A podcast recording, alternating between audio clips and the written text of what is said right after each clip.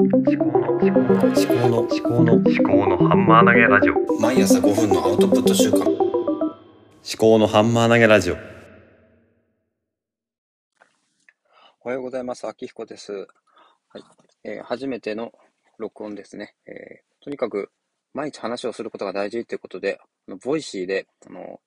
伊藤羊一さん、あの1分で話せの著者の伊藤羊一さんが、あの、この間言ってて、で、私も毎日話をしますってコメントを入れたら、ちょっと今日の配信で伊藤洋一さんが、ちょっと、それをコメント返しで言ってくれたんですね。で、私も本当にやんなきゃいけないなと思って、とにかく話を始めてみようということで、配信をしてみようと思います。アカウントだけ作って、あのやってなかったんで、ちょっといろいろ理由をつけてやらないっていうのは簡単なんですけども、とにかくやる、やってからどういうふうに仕組みを作るかっていうのは考えていきたいなと思ってます。で、あの、何を話したらいいのかっていうのを、うん、ずっと考えてたんですけども、とにかく、まあ私は一般人ですね。あの、何の肩書きもないと。まあ、実際職員という仕事はしてますけども、まあ、普通の人たちにとって私はただの、えー一人ですね。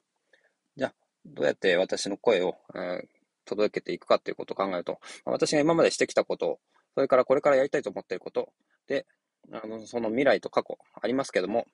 それは、あの、今ではないですね。だから今、私が何をしているかっていうのを、まあ、それを包み隠さずというか、まあ、正直に話していくっていうのが大事だと思ってますね。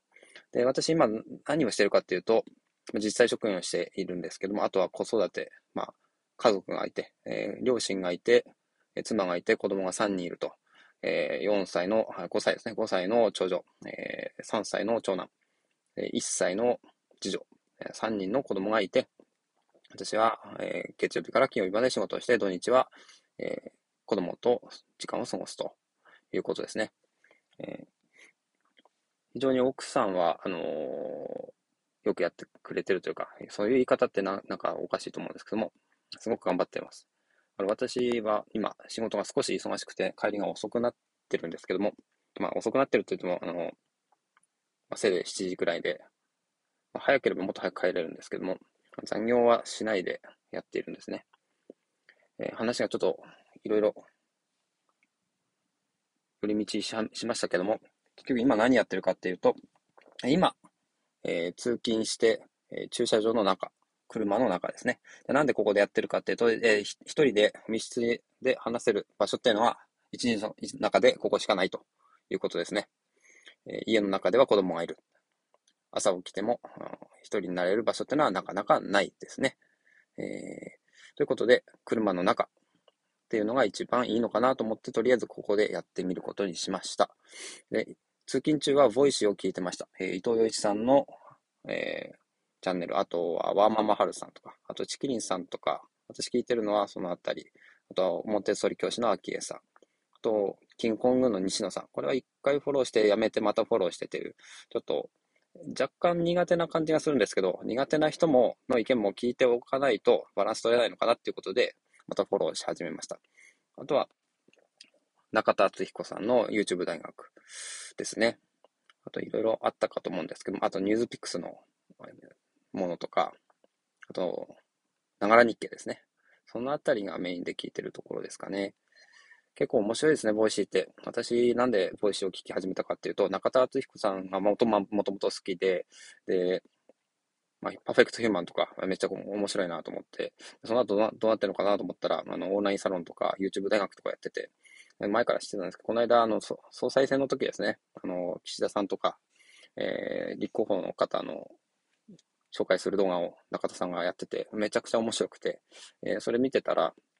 あの、最後、YouTube の最後に、あの、 Voicy で聞けますってことでやってたんですね。あだから、 Voicy ってなんだっていうことで、ちょっとダウンロードして、で中田さんのやつをフォローしてみたんですけど、中田さんだってまあ古いやつが少し、あのーずつ更新されていくという感じですね。で、パーソナリティすごくめちゃくちゃいっぱいいて、で、今回、 Voicy フェスっていうのも、ちょうど、まあ、水曜日からやるみたいで、それもプレミアムリスナー登録してみたんですね。で、声で世界を変えるって、緒方さんが言ってるんですけども、緒方さんってのは Voicy の社長ですね。で、まあ、私ただの一般人なんですけども、どうなんでしょう。声で世界を変える。すごいですね。あの、共感しますね。なんだろう。何言ってるか分かんないって伊藤洋一さんも言ってましたけど、うん。だからこそ面白い。私合唱昔やってたんで、声ってすごく力があると思ってるんですね。声には力があるんですね。確かに。それはそう思います。声って、まあ歌にもなりますし、まあ話すということもありますし、まあ言語の元々は声ですからね。あの言語ってのは文字から始まったんではなくて、声から、音から始まって言語ができていると。で、言語があるからこそ人間が話ができる。えー、読み書きができるということで、声っていうのは、まあ人なのかもしれないですね。声イコール人。そういうこともできるかと思います。で、人が世界を変えるんだったら、まあ声が世界を変えるっていうのも、全然ありですよね。そっちの方があり得るんじゃないかとは思いますね。ブッダだって話をして、まあそうですね、ソクラテスとかもまあ話をして、えー、来たわけですからね。みんな、あの、哲学者っていうのは大体話をしてきているということですね。声を出して、対話してっていうことですね。人を変えるっていうのは、まあ人、本、旅って、まあ出口さんが言ってますけど、えー、人っていうのはまあ声ですね。声で出すと。声を出す。そういうところですね。えー、まあ、だいたい5分経ちましたので、この辺で終わりにします。まあ、仕事に行かなきゃいけないので。じゃあ、また失礼します。